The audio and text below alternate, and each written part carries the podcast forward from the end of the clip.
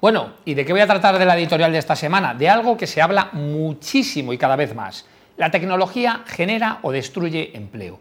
Yo siempre una recomendación que le hablo y le recomiendo a cualquier persona, ya sea directivo o no sea directivo, que siempre que vaya a hablar de algo que se informe con datos. El datos es lo que más refleja, refleja cualquier cosa, si sube, si baja. Entonces, claro, normalmente cuando la gente dice si la tecnología destruye o genera empleo, todo el mundo normalmente suele poner el ejemplo del campo, que por cierto en el siglo XIX casi todo el mundo que trabajaba, un gran porcentaje de la población trabajaba en el campo. Llegaron los agricultores, llegaron los, perdón, los tractores, la tecnología y destruyó todo el empleo que había. Entonces vamos a, pensar en datos y vamos a poner tecnología. La tecnología podemos coger cualquier referencia, a mí me gusta coger 1950, eh, que hubo muchos gran cambios en el mundo. Entonces, si vemos, analizamos el dato, pero no el dato como se suele ver el porcentaje de parados, que se ve en porcentaje, que va variando evidentemente con los ciclos económicos, sino el número total de personas que trabajan en los Estados Unidos, en el año 1950 eran 60 millones y actualmente son ya 160 millones de personas. Si cogemos Japón, sucede igual, pasaron de ser 35 millones a ser 60. Y si analizamos el mercado alemán o el mercado de Inglaterra, pasa exactamente igual. O sea, es decir, las primeras potencias del mundo tecnológicas, el número total de empleados cada vez crece. Por tanto, la tecnología no ha destruido empleo, es más, lo ha generado. Pero ¿qué ha sucedido? Lo que ha pasado es lo que ha transformado. Pongamos un año de referencia, el año 1970. Es cierto, se produce muchísima desindustrialización, especialmente en Estados Unidos. ¿Y qué pasa? Muchísima gente que trabajaba en fábricas, eh, trabajando, digamos, manualmente, o las fábricas no estaban tan ni industrializadas ni mecanizadas, ni por supuesto ahora con todos los avances tecnológicos que existen. ¿Y qué pasó? Hubo una desindustrialización pasando de la gente de fábricas a dónde? Se fueron al sector servicios y se vio claramente como una migración del tipo de empleados que había y una polarización salarial que se está viendo que cada vez más, si dijéramos los que menos ganan y los que más ganan, en el medio, digamos, se baja la curva y en los extremos se acelera, donde la gente que más gana a nivel eh, salarial y donde la gente que, menos gana. ¿Y hacia dónde vamos? Vamos a ver.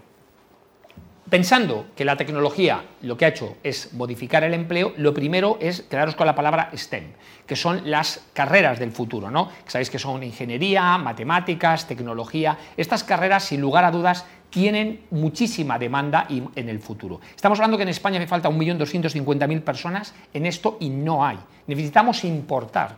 Por tanto, serán áreas que crecerán, ¿por qué? Porque han crecido la tecnología. Pero lo que no sabe la gente es que crecerán también áreas como la filosofía y la filología. ¿Por qué?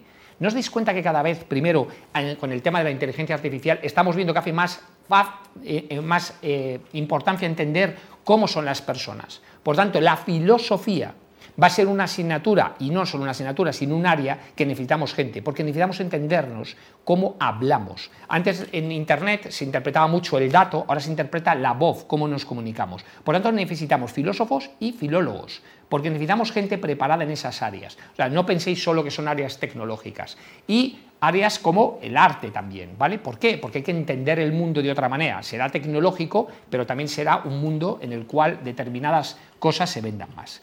Y al final, ¿hacia dónde vamos? Yo siempre pongo en un extremo, imaginaos en el extremo izquierdo la parte más manual y en el extremo la parte más estratégica, de pongamos una consultora tipo McKinsey, ¿vale? ¿Qué es lo que va a pasar? La gente que está en el medio, que hace trabajos transaccionales, se van a eliminar. Evidentemente no vamos a ver personas verificando facturas en 10 años. Bueno, ya prácticamente no queda ahora, porque habrá un software que será capaz de escanear una factura o mediante una interfase leer y hacer una, incluso lo que se llama una autorización, o sea, es decir, manda la factura previa en función del pedido, con lo cual no hace falta ni mandar una factura. O sea, es decir, las personas que trabajan en el medio en periodos transaccionales, en trabajos transaccionales, van a desaparecer, cada vez se van a reducir. ¿Y dónde va a haber? Más en el área de pensadores, de tecnología, de estrategia y, ojo, la gente de la izquierda. ¿Por qué? Primero vamos a un mundo en el cual es mucho más democrático. Internet nos ha hecho que cualquier persona que sea bueno haciendo una labor ya sea un mecánico, ya sea un pintor, ya sea alguien que trabaja ahí con sus manos, un fisioterapeuta, por ejemplo, antes se tenía que anunciar en sitios carísimos, que era el periódico o estaban controlados por los lobbies de poder. Hoy no. Hoy una persona con redes sociales o un buen Internet o un buen LinkedIn es capaz de llegar a muchísimas más personas. Con lo cual vamos a ver, por mucha tecnología que haya, va a haber que personas que trabajen con sus manos, con cosas que sepan hacer. Y por tanto personas se podrán incluso montar talleres en casa y poder vender. Con lo cual eso vamos a ver que va a aumentar. Y luego algo que yo comento mucho, que sabéis es una frase mía muy célebre, que vamos a un mundo muy tecnológico, pero que el marketing no es el one-to-one, es el one-to-one. O sea, necesitamos realmente gente que esté en contacto con el cliente. O sea, lo que es un customer de verdad alguien que trate con el cliente. Los chatbots están fenomenales, pero a nadie le gusta tratar que le traten mediante un chatbot. Precisamente a lo mejor para hacer una pregunta simplemente dónde está mi pedido no hace falta que una persona con un teléfono nos atienda, pero para incidencias, para dudas y determinadas preguntas vamos a necesitar personas que traten con personas. Por lo tanto, las personas que tienen habilidades, soft skills de gestionar y saber comunicar van a tener muchísimo empleo. Entonces, como resumen, recordar, la tecnología no crea empleo, la tecnología transforma el empleo, igual que los medios y los entornos, y la clave está saber dónde va a estar el futuro, dónde van a estar las cosas que se van a vender, para empezar a formarse, por eso le llaman el lifelong learning, no hay que parar de formarse y estar atento a las nuevas tecnologías y a las nuevas cosas que vienen. Y ahora vamos a ver otros programas que también tenemos en Tinku.